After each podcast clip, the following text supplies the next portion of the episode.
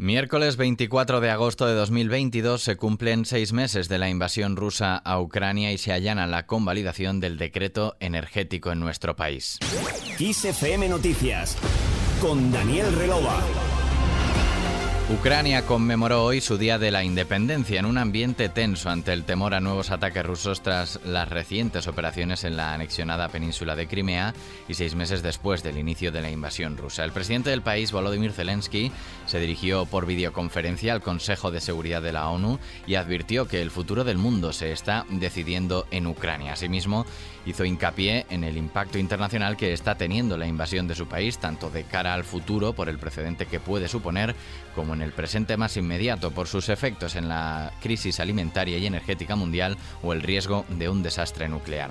Y para hacer frente a la subida de los precios derivada de la invasión de Ucrania por Rusia, en nuestro país el gobierno sigue tratando de recabar el máximo apoyo posible para aprobar mañana el Real Decreto de Ahorro Energético que según la vicepresidenta tercera, Teresa Rivera, ya cuenta con el respaldo necesario. El PNV ha anunciado que votará a favor de la convalidación por responsabilidad, lo que allana el camino para sacar adelante esta norma, aunque el Grupo Vasco ha anticipado que no respalda que el decreto ley sea tramitado como proyecto de ley. Y es que, según indicaba la ministra de Transportes, Movilidad y Agenda Urbana, Raquel Sánchez, en televisión española, el gobierno no tendría ningún problema en tramitar el decreto energético como proyecto de ley para introducir mejoras. No obstante, ha dicho, es una hipótesis que se tendrá que ver en el día de mañana, cuando el Pleno vote. La ministra cargó también contra el PP, al que acusó de mantener una actitud negacionista y obstruccionista con el gobierno y desde luego cabe interpelar sobre todo al Partido Popular, al señor Feijó,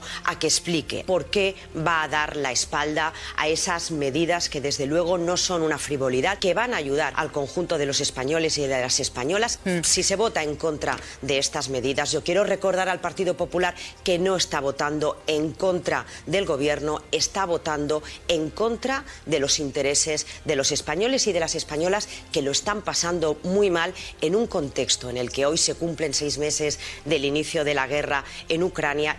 Por su parte, la portavoz de los populares en el Congreso, Cuca Gamarra, ha reiterado que su partido no respaldará la norma porque consideran que es una imposición, ya que el gobierno no ha hablado con nadie.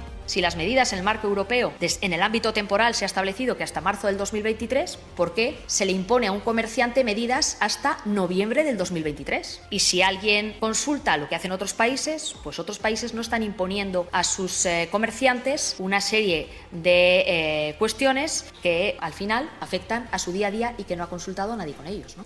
Asimismo, la también secretaria general del Partido Popular ha acusado igualmente al gobierno de insultar a Alberto Núñez Feijóo en lugar de negociar el decreto de ahorro energético. Con este partido, el gobierno no ha hablado.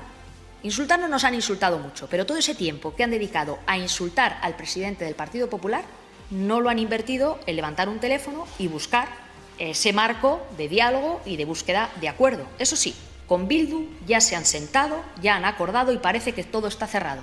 Lo que sí apoyará el PP mañana será la reforma del régimen de autónomos. Gamarra ha explicado que esta mañana se han reunido con la Asociación de Trabajadores Autónomos y que en dicho encuentro les han trasladado el acuerdo alcanzado con el gobierno para avanzar en una de las partes del Pacto de Toledo, que los autónomos vayan ajustando sus cotizaciones a los ingresos reales. La portavoz de los populares ha mostrado su satisfacción por el diálogo abierto entre gobierno y los sectores implicados y ha dicho que aunque vayan a apoyar esta reforma solicitarán que se tramite como proyecto de ley, también para introducir algunas cuestiones necesarias como que la tarifa plana siga como está y así mejorar el texto según ella.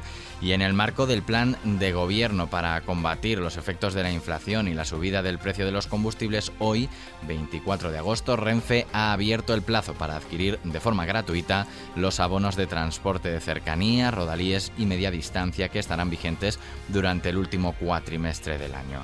Seguimos con más noticias. El ex vicepresidente del gobierno y ex vicesecretario general del PSOE, Alfonso Guerra, apoya el indulto del expresidente de la Junta de Andalucía, José Antonio Griñán, condenado por el caso de los seres. Le escuchamos. El indulto lo, va a solicitar, no está solicitado todavía, y los ríos de tinta que llevamos ya escritos sobre un indulto que todavía no está, lo va a solicitar su esposa y sus tres hijos. Y un grupo de amigos ha pensado que estaría bueno hacer un, un listado de personas que apoyan eso, no solicitan el indulto, que lo apoyan. y yo he dado mi conformidad a que esté, por lo cual ya la opinión está bien clara. En ese documento estará mi firma. Así lo ha confirmado en Santander a preguntas de los periodistas en la Universidad Internacional Menéndez Pelayo.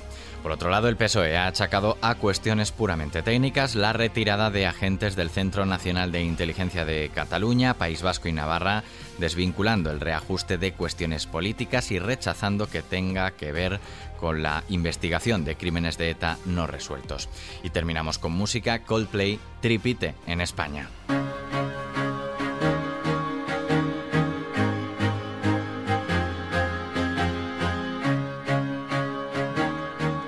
Debido a la gran demanda, Coldplay añade una nueva fecha a su paso por España con su gira mundial Music of the Spheres Tour 2023. El grupo, que este lunes anunciaba que actuará los días 24 y 25 de mayo en Barcelona, añade una tercera fecha, sábado 27 de mayo en el Estadio Olympic Lluís Companys de Barcelona. Las entradas para los tres conciertos de Barcelona estarán a la venta mañana jueves 25 de agosto a las 10 de la mañana en los únicos puntos de venta oficiales livenation.es y ticketmaster.es. Aquí terminamos este podcast de XFM Noticias. La información continúa como siempre, ya lo sabes, en XFM. Hasta la próxima.